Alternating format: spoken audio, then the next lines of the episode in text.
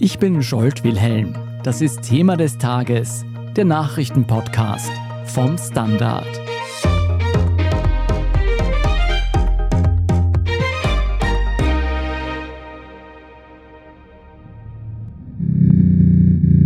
Dieses Geräusch ist eine Warnung.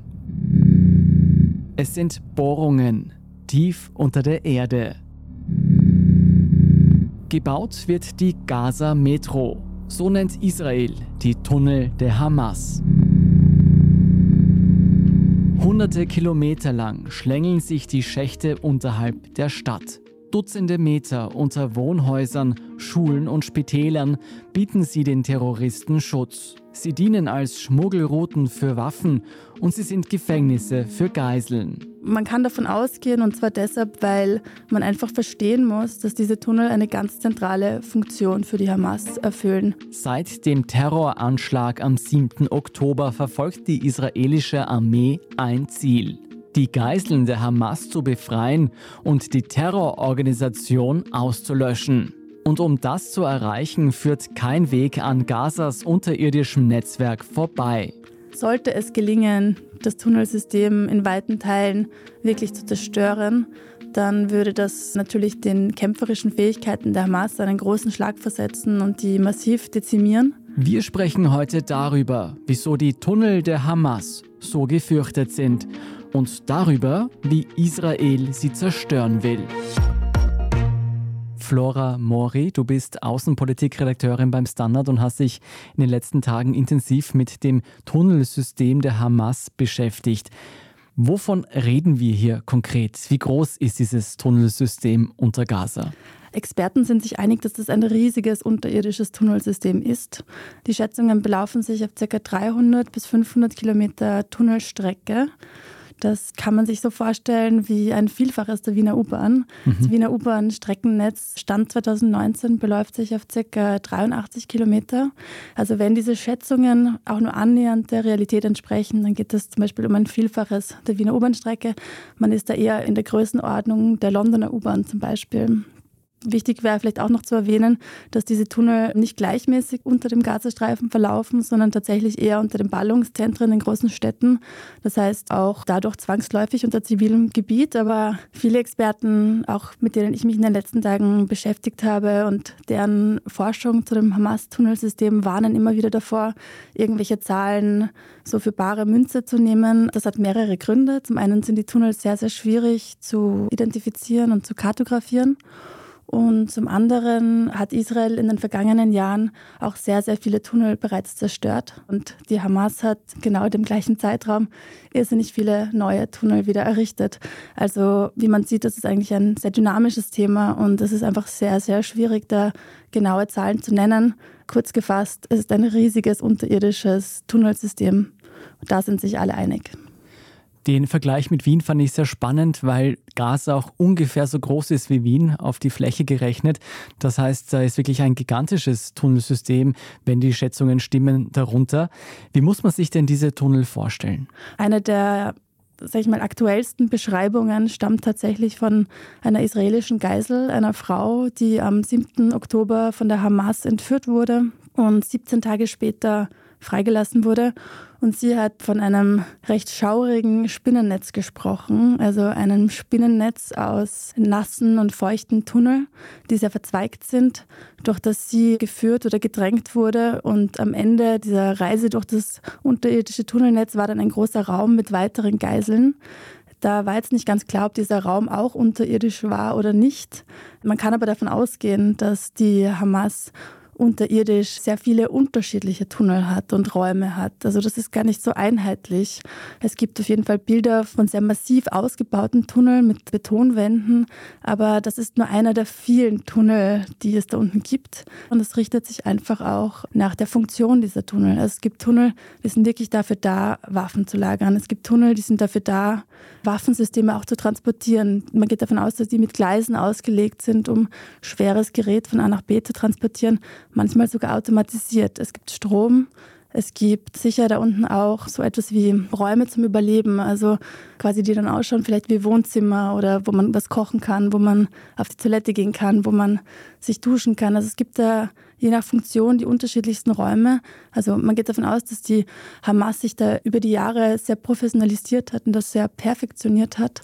Und dann gibt es aber auch Tunnel, das sind zum Beispiel die, die nach Israel führen, die eher Angriffszwecken dienen. Die sollen sehr provisorisch angelegt werden, weil sie quasi nur dem einmaligen Zweck dienen, einen Angriff auf Israel zu starten. Es ist gerade unklar, ob es so einen Tunnel auch gab bei dem letzten Angriff, weil Israel ja versucht hat, mit seiner Iron Wall, also dem Zaun, auch quasi unterirdisch das zu unterbinden, dass da Tunnel gegraben werden können. Aber da gab es zuletzt meines Wissensstands noch keine gesicherten Informationen, ob das möglicherweise durchbrochen wurde, auch für einen Tunnel, der in Richtung eines Geburts geführt haben soll. Auf jeden Fall kann man diese Beschaffenheit der Tunnel einfach nicht verallgemeinern, sondern das Aussehen richtet sich einfach sehr nach dem Zweck. Aber so wie du das beschreibst, müssen wir uns das eher als eine kleine Untergrundwelt vorstellen mit verschiedenen großen Errichtungen, Bunkern, nicht nur einfachen Tunneln. Sag mal, wie sind denn diese Tunnel überhaupt entstanden und wann sind sie entstanden? Die Tunnel, die gibt es schon länger als die Hamas, das kann man ganz eindeutig sagen. Mhm. Und der ursprüngliche Zweck war vor allem der Schmuggel. Da gibt es Berichte, dass es bereits seit den 60er Jahren oder spätestens seit den 80er Jahren von Beduinenclans, die im Gebiet der Gaza-Ägypten-Grenze gelebt haben, erste Tunnel gebaut wurden, um dort Waren zu schmuggeln. In späterer Folge auch Waffen. Davon geht man aus, davon geht man schon lange aus. Und das waren sehr einfache Tunnel, oft mit den einfachsten Werkzeugen gebaut, unter den schwierigsten Bedingungen natürlich für die Arbeiter, aber relativ einfach und mit wenig Kostenaufwand eigentlich zu bauen. Und Israel hatte ja für viele Jahre auch den Gazastreifen besetzt. Nach dem Abzug Israels gab es ja auch eine Blockade für eine Zeit. Also je nachdem auch, wie die politische Lage war, war der Schmuggel durch diese Tunnel mal mehr und mal weniger wichtig. Und zum Teil ging es auch darum, also ich habe Fotos gesehen, wie da Kühe, also Kälber, durch diese Tunnels geschmuggelt werden. Also wo es wirklich um lebenswichtige Güter ging. Andererseits der Vorwurf, dass dort nicht nur lebenswichtige Güter geschmuggelt werden, der steht schon so lange im Raum, solange es die Tunnel gibt. Du hast vorhin schon erwähnt, dass die Hamas durch diese Tunnel Waffen transportiert, dass es auch Gleise gibt, um schweres Geschütz zu transportieren, dass es größere Räume gibt, um unter anderem Geiseln in Haft zu behalten dort. Dienen denn diese Tunnel auch als Kommandozentrale oder als Basis der Hamas? Man kann davon ausgehen, und zwar deshalb, weil man einfach verstehen muss, dass diese Tunnel eine ganz zentrale Funktion für die Hamas erfüllen. Ich habe schon gesagt, Israel hat sich aus dem Gazastreifen zurückgezogen, die Hamas hat die Macht ergriffen nach Wahlen im Jahr 2006 und hat dann diesen Ausbau dieser Tunnel vorangetrieben. Und zwar da ging es dann weniger um die Tunnel zum Schmuggel, sondern eben sehr stark um strategische Ziele zu erfüllen. Und da muss man einfach wirklich sagen, aus der Sicht der Hamas war das quasi, so wird es zumindest dargestellt, der einzige Weg. Denn über Himmel und Meer und auf dem Boden haben sie gar keine Möglichkeit, Waffenlager zu errichten oder sonstige strategische Ziele zu verfolgen. Also ihren Kampf sozusagen aus ihrer Sicht in den Untergrund zu verlegen, wird oft als logische Schlussfolgerung und als strategischer Mittel zum Zweck erwähnt. Und damit kann man auch davon ausgehen, dass dort alle möglichen strategischen Funktionen erfüllt werden unterirdisch, weil man dort quasi einfach nicht sichtbar alle möglichen Pläne verfolgen kann, Waffen lagern kann und eben auch Absprachen wahrscheinlich treffen kann. Stimmt es, dass diese Tunnel unter kritischen zivilen Einrichtungen wie Krankenhäusern liegen und dass die vielleicht auch absichtlich darunter gebaut werden, um die Bombardierung zu erschweren? Der Gazastreifen ist extrem dicht besiedelt. Also man muss einfach davon ausgehen, dass diese Tunnel auch unter zahlreichen zivilen Einrichtungen verlaufen. Eine Frage ist, verläuft der Tunnel unter einer zivilen Einrichtung oder gibt es auch Tunnelschächte, Eingänge, Ausgänge, die auf dem Gelände ziviler Einrichtungen liegen? Diesen Vorwurf, den gibt es ja auch. Und auch ganz aktuell will Israel einen Tunneleingang am Gelände des Krankenhauses Al-Shifa gefunden haben. The tunnel is built with electricity. The tunnel is let down more than 20 meters down. A door that is bulletproof, it's explosives proof, so it's a covered tunnel so nobody can find it. Da warten wir jetzt noch auf Neuigkeiten, wo dieser mutmaßliche Tunneleingang hinführt. Auf jeden Fall, den Vorwurf gibt es lange und er wurde auch schon von unterschiedlichen Seiten immer wieder bekräftigt. Zuletzt auch in einem Standardinterview mit dem Palästinenserhilfswerk, mit dem ehemaligen Chef des Palästinenserhilfswerks UNRWA. Der hat meiner Kollegin Maria Stärkle in Israel erzählt, dass zu seiner Amtszeit man Tunnel in Schulen gefunden hat und das natürlich aufs strengste verurteilt. Was das für die Zivilisten in Gaza und das israelische Militär bedeutet, darüber sprechen wir gleich.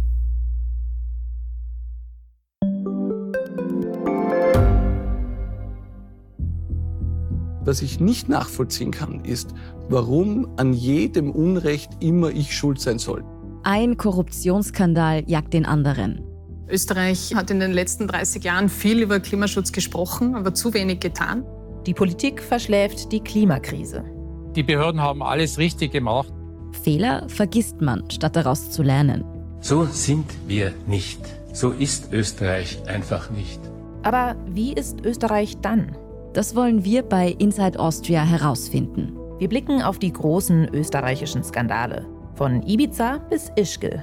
Wir wollen wissen, wer dafür in der Politik die Verantwortung trägt. Und wir schauen genau hin, wo Österreich über seine Grenzen hinaus mitmischt. Vom Wirecard-Skandal bis zum Ukraine-Krieg. Das ist Inside Austria von Standard und Spiegel. Jeden Samstag eine neue Folge, überall, wo es Podcasts gibt.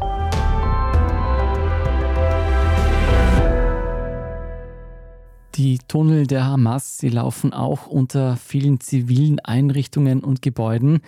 Flora Mori, was macht es denn so schwer, diese Tunnel aufzuspüren?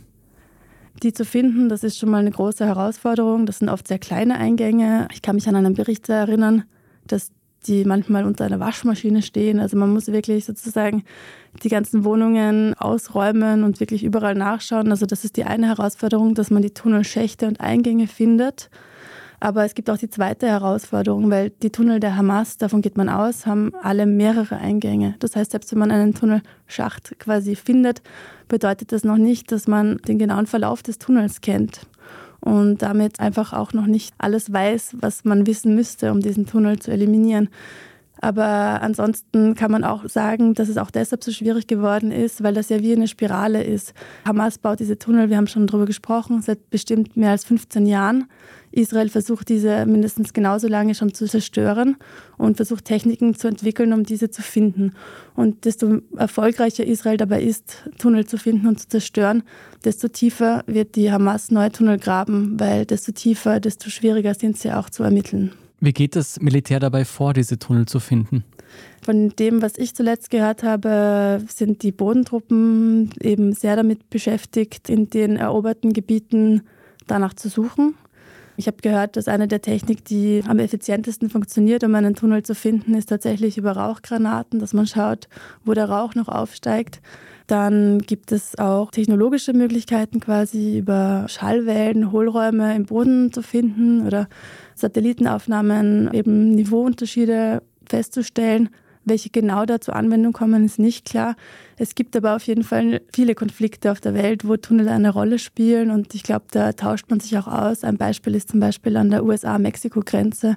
Auch da kommen Technologien zum Einsatz, um mögliche Tunnel zu finden. Und man kann davon ausgehen, dass solche Technologien auch im israelischen Militär eingesetzt werden. Trotz dieser technologischen Möglichkeiten hast du gesagt, dass die Bodentruppen selbst damit beschäftigt sind, diese Tunneleingänge zu finden. Was macht denn diese Tunnel für die Bodentruppen so gefährlich? Der Tunnelschacht und der Tunneleingang allein bieten schon große Herausforderungen. Zum Beispiel geht man davon aus, dass die Hamas all diese Tunneleingänge mit Sprengfallen versehen hat, die möglicherweise auch ferngesteuert sind. Also das ist natürlich höchst gefährlich, da eigene Soldaten hineinzuschicken. Das ist einmal das eine. Selbst wenn es keine Sprengfallen gäbe oder diese eliminiert würden, ist es extrem gefährlich, Soldaten in die Tiefe zu schicken, weil wir haben vorher nicht darüber gesprochen, aber diese Tunnel, man schätzt, sind circa maximal zwei Meter hoch und ein Meter breit und da kann man höchstens quasi im Gänsemarsch hintereinander gehen. Also die Person, die da als erstes reingeht, äh, die ist extrem gefährdet, von der Gegenseite angegriffen zu werden. Also das ist auch ein Grund, warum man da nicht leichtfertig Menschen hineinschickt. Und die israelische Armee scheint sich derzeit vor allem mit Hilfsmitteln zu helfen. Das eine sind Roboter, die man in die Tiefe schickt, die dafür gemacht worden sind, auch solche Sprengfallen und Hinterhalte zu identifizieren. Das andere sind besondere Bomben, die Israel dafür entwickelt hat. Emulsia heißt das auch oder Schwammbombe. Mhm. Und das dürfte Gel sein, das man in die Tiefe quasi hineinlässt und das dann detoniert. Und zwar dabei, wenn sich diese Chemikalien mischen, eigentlich ein Schaum entsteht, der den Tunneleingang oder den Tunnelschacht versiegeln kann. Du hast vorhin schon die Geisel erwähnt, die ältere Dame, die da befreit wurde, die dieses Tunnelnetzwerk als Spinnennetz bezeichnet hat. Wenn man jetzt davon ausgeht, dass noch mehr Geiseln in diesen Tunneln gefangen sind, wie will man denn diese mehr als 200 Geiseln befreien, die die Hamas angeblich dort gefangen hält unter der Erde? Es gilt als nicht besonders populäre Option, Soldaten in die Tunnel der Hamas zu schicken. Wir haben das eben schon erwähnt. Israel würde seine Oberhand sehr schnell verlieren. Und im Tunnel wäre es dann quasi eins gegen eins. Man braucht dafür hoch ausgebildete Soldaten. Man braucht dafür extra Ausrüstung, um zu atmen, um zu sehen, um zu navigieren. Also es ist eine sehr unbeliebte Option, Soldaten dieser Gefahr auszusetzen. Aber natürlich spielen die Geisel bei dieser Rechnung eine große Rolle. Und das ist eine der Expertenmeinungen, die ich mehrfach gehört habe, dass wenn man die Soldaten da reinschickt, dann sollte das zu dem Zweck sein, die Geiseln zu befreien. Unklar ist, an welchem Stand da die Planungen sind. Also meines Wissens nach, alle öffentlichen Äußerungen des israelischen Militärs sind derzeit noch dahingehend, dass man versucht, das wirklich zu vermeiden. Eine Kritik, die Israel eigentlich dauernd zu hören bekommt, ist, dass man sehr viel zivile Opfer für die Befreiung dieser Geisel in Kauf nimmt. Zivile Opfer auf Seite der Palästinenser. Sehr viele tausende Menschen sind durch Bomben bereits gestorben. Wie geht denn das Militär bei der Zerstörung der Tunnel vor, ohne selbst entweder in den Tod zu laufen oder andererseits eben noch mehr Zivilisten in Gaza zu töten? Schon bei der letzten Bodenoffensive 2014 haben die Tunnel der Hamas eine große Rolle gespielt und Israel war damals sehr überfordert eben einerseits sie zu finden, andererseits eigene Soldaten da reinzuschicken und drittens auch diese Tunnel wirklich zu zerstören, sodass sie nachhaltig zerstört werden und nicht einfach wieder neu nachgebuddelt werden können. Und diese Herausforderungen, die bestehen natürlich noch immer. Und einer der Wege, wie Israel in der Vergangenheit und auch heute solche Tunnel zerstört, ist eben auch durch Luftangriffe oder durch lokale Sprengungen. Aber insbesondere die Luftangriffe sind natürlich, je nachdem auch welche Waffen da zum Einsatz kommen, aber da gibt es auch sehr, sehr massive und zerstörerische Waffen, die für alle Zivilisten im Umkreis potenziell tödlich sind. Israel wird vorgeworfen, solche Bomben bereits eingesetzt zu haben und damit auch den Tod von sehr vielen Zivilisten in Kauf genommen zu haben. Das Dilemma ist einfach folgendes. Die Tunnel der Hamas werden militärisch eingesetzt und sind damit auch ein militärisches Ziel. Und Israel hat das auch erklärt. Es will die Tunnel der Hamas zerstören. Aber wie wir schon besprochen haben, diese Tunnel verlaufen unter zivilem Gebiet. Und daher ist es einfach eine sehr, sehr heikle Angelegenheit der Abwägung, weil das humanitäre Recht natürlich auch verlangt, dass es eine gewisse Verhältnismäßigkeit gibt zwischen dem militärischen Ziel und dem Kollateralschaden, der dabei entsteht. Israel ist natürlich sehr bemüht, den möglichst gering zu halten. Das wird versucht, indem Zivilisten vorgewarnt werden, indem Evakuierungsanordnungen ausgesprochen werden. Dennoch muss man sagen, ist der Gazastreifen ein sehr, sehr gefährliches Gebiet für Zivilisten derzeit. Es gibt immer wieder den Vorwurf, nirgendwo gibt es einen sicheren Ort. Das könnte mitunter einer der Gründe sein, warum die Evakuierungen nicht vollständig verlaufen. Zum anderen gibt es den Vorwurf an die Hamas, dass die Zivilisten aufruft, ihre Häuser nicht zu verlassen. Und das erklärt sich ja mitunter auch, warum so viele Zivilisten in diesem Krieg leider schon gestorben sind. Das klingt wirklich nach einer auswegslosen Situation für die Zivilisten in Gaza.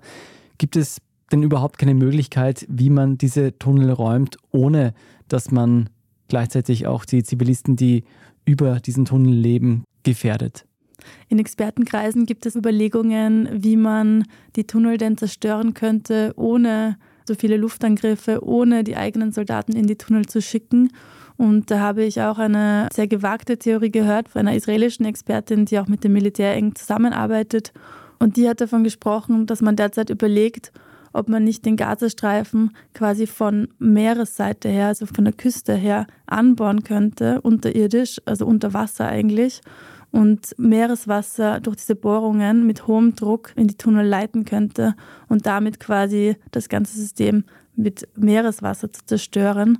Das ist aber meines Wissens nach nichts weiter derzeit als eine Theorie oder eine Möglichkeit, die unter Experten besprochen wird. Ich denke, dieser Theorie sieht man ja schon, wie verzwickt und wie aussichtslos auch irgendwie die Lage ist. Was sagen denn Experten? Ist es überhaupt möglich, die Tunnel der Hamas zu zerstören? Es gibt sehr viele Experten, die Israel dazu auffordern, die Tunnel zu zerstören. Denn die Tunnel sind ein zentraler Teil der Hamas-Strategie. Zum anderen warnen auch wirklich viele Experten und ich habe sehr viele solche Stimmen auch gehört, die sagen, das Tunnelsystem ist schlichtweg so groß, dass es wie kaum zu zerstören ist, vor allem ohne einen hohen Blutzoll unter Zivilisten. Also das ist auf jeden Fall eine sehr umstrittene Frage und auf jeden Fall kann man davon ausgehen, dass wenn Israel dieses Vorhaben vorantreibt, dass es mehrere Monate dauern wird. Wenn Israel die Zerstörung der Tunnel gelingt, wäre das das Ende der Hamas oder kann das Ende der Hamas auch ohne die Zerstörung der Tunnel gelingen? Sollte es gelingen, das Tunnelsystem in weiten Teilen wirklich zu zerstören, dann würde das natürlich den kämpferischen Fähigkeiten der Hamas einen großen Schlag versetzen und die massiv dezimieren.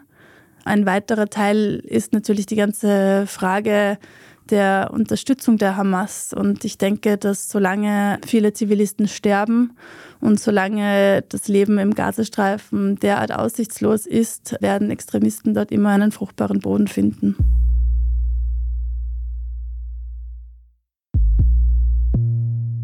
Flora Mori, vielen Dank für deinen Bericht. Gerne.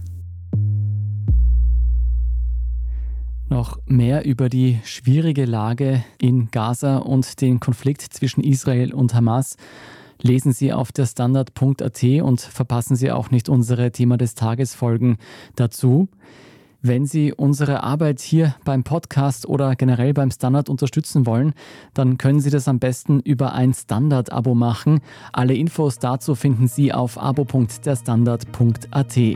Jetzt geht's gleich weiter mit dem Meldungsüberblick. Da sprechen wir unter anderem darüber, wieso Männer besser nicht so viel am Handy sein sollten. Wir sind gleich zurück.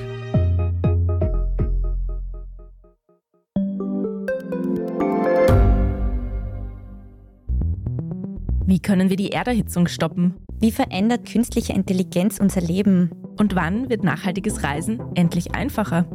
Um diese und viele weitere Themen geht es im Podcast Edition Zukunft und Edition Zukunft Klimafragen. Ich bin Alicia Prager. Und ich bin Julia Beirer. Wir sprechen über Lösungen für das Leben und die Welt von morgen. Jeden Freitag gibt es eine neue Folge, überall, wo es Podcasts gibt.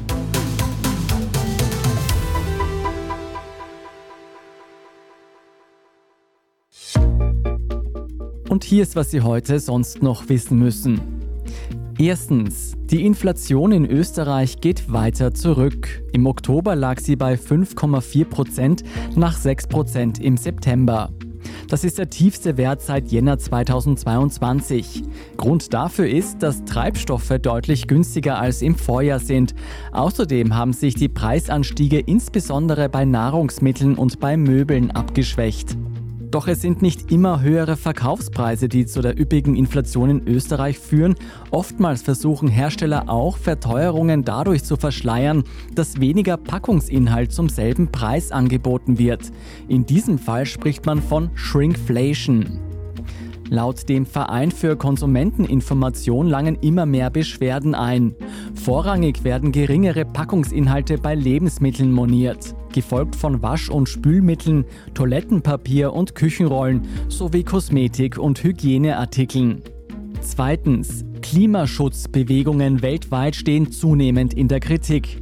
Allerdings nicht aufgrund von Klimaschutzaktionen, sondern aufgrund der zunehmenden Äußerungen zum Krieg zwischen Israel und Hamas. Ende November erschien zum Beispiel ein Posting des internationalen Instagram-Accounts von Fridays for Future. Darin warfen die Organisatoren Israel einen Genozid an Palästinensern vor. Sie sprachen von einem Apartheid-System und bezichtigten westliche Medien der Lüge. Zugleich posierte die schwedische Klimaaktivistin Greta Thunberg mit pro-palästinensischen Bannern und zeigte sich auf Demos mit Palästinensertuch. Kritik für die politischen Äußerungen gibt es jetzt nicht nur auf sozialen Medien, auch innerhalb der Organisation gibt es viel Widerspruch. Viele Länderorganisationen distanzieren sich von der Jugendbewegung, darunter auch Fridays for Future Österreich. Die Sorge der KritikerInnen, Fridays for Future und andere Klimaschutzbewegungen verlieren den Fokus auf den Klimaschutz und schwächen sich und ihrem Ansinnen damit selbst. Und drittens, Männer aufgepasst. Zu viel Handynutzung schadet der Spermienproduktion. Das geht aus einer neuen Studie der American Society for Reproductive Medicine hervor. Junge Männer im Alter zwischen 18 und 22 Jahren, die laut eigenen Angaben ihre Telefone mehr als 20 Mal am Tag benutzen, haben demnach ein um 21 Prozent höheres Risiko für eine niedrige Spermienzahl. Dazu kommt ein um 30 Prozent höheres Risiko für eine niedrige Spermienkonzentration. Der Untersuchungszeitraum begann bereits im Jahr 2005. Damals war die Nutzung von Mobiltelefonen noch nicht so weit verbreitet und auch andere Netztechnologien herrschten vor. Dadurch war es möglich, den Zusammenhang zwischen Häufigkeit der Nutzung und Samenparametern über verschiedene Zeiträume zu untersuchen. Insgesamt 13 Jahre bis 2018. Zumindest eine gute Nachricht ließ sich durch den großen Studienzeitraum aber ablesen. Mit immer besser werdender Technologie wurden die Auswirkungen auf die Spermienzahl schwächer. Abseits von Mobilfunk bedrohen allerdings noch viele andere Faktoren die Qualität von Spermien. Seit den 1970er Jahren hat die Qualität um mehr als die Hälfte abgenommen. Es gibt zahlreiche Erklärungsansätze dafür, vom Aufkommen von Wegwerfwindeln mit den darin enthaltenen Weichmachern bis hin zu Östrogenen im Abwasser durch die Verbreitung der Pille. Mehr zu diesem Spermageddon, wie es genannt wird, und alle aktuellen News zum Weltgeschehen lesen Sie wie immer auf der Standard.at. Und zum Schluss noch ein Hörtipp für Sie. Unser Schwesterpodcast Edition Zukunft beschäftigt sich heute mit dem Gas Methan. Dieses Treibhausgas erhitzt die Welt rund 80 mal stärker als CO2. Neue Maßnahmen sollen die Methanemission nun drücken. Welche das sind und was sich die Klimaforscher davon erhoffen, das hören Sie in Edition Zukunft, überall wo es Podcasts gibt. Falls Sie Feedback haben für Thema des Tages und unsere anderen Podcasts, schicken Sie uns das gerne an podcast.derstandard.at. Wenn Sie dabei helfen wollen, dass noch mehr Menschen unsere Podcasts hören, dann geben Sie uns gerne eine gute Bewertung auf der Podcast-Plattform Ihrer Wahl oder hinterlassen Sie einen netten Kommentar. Darüber freuen wir uns immer ganz besonders. Ich bin Scholt Wilhelm. Schönes Wochenende und bis zum nächsten Mal.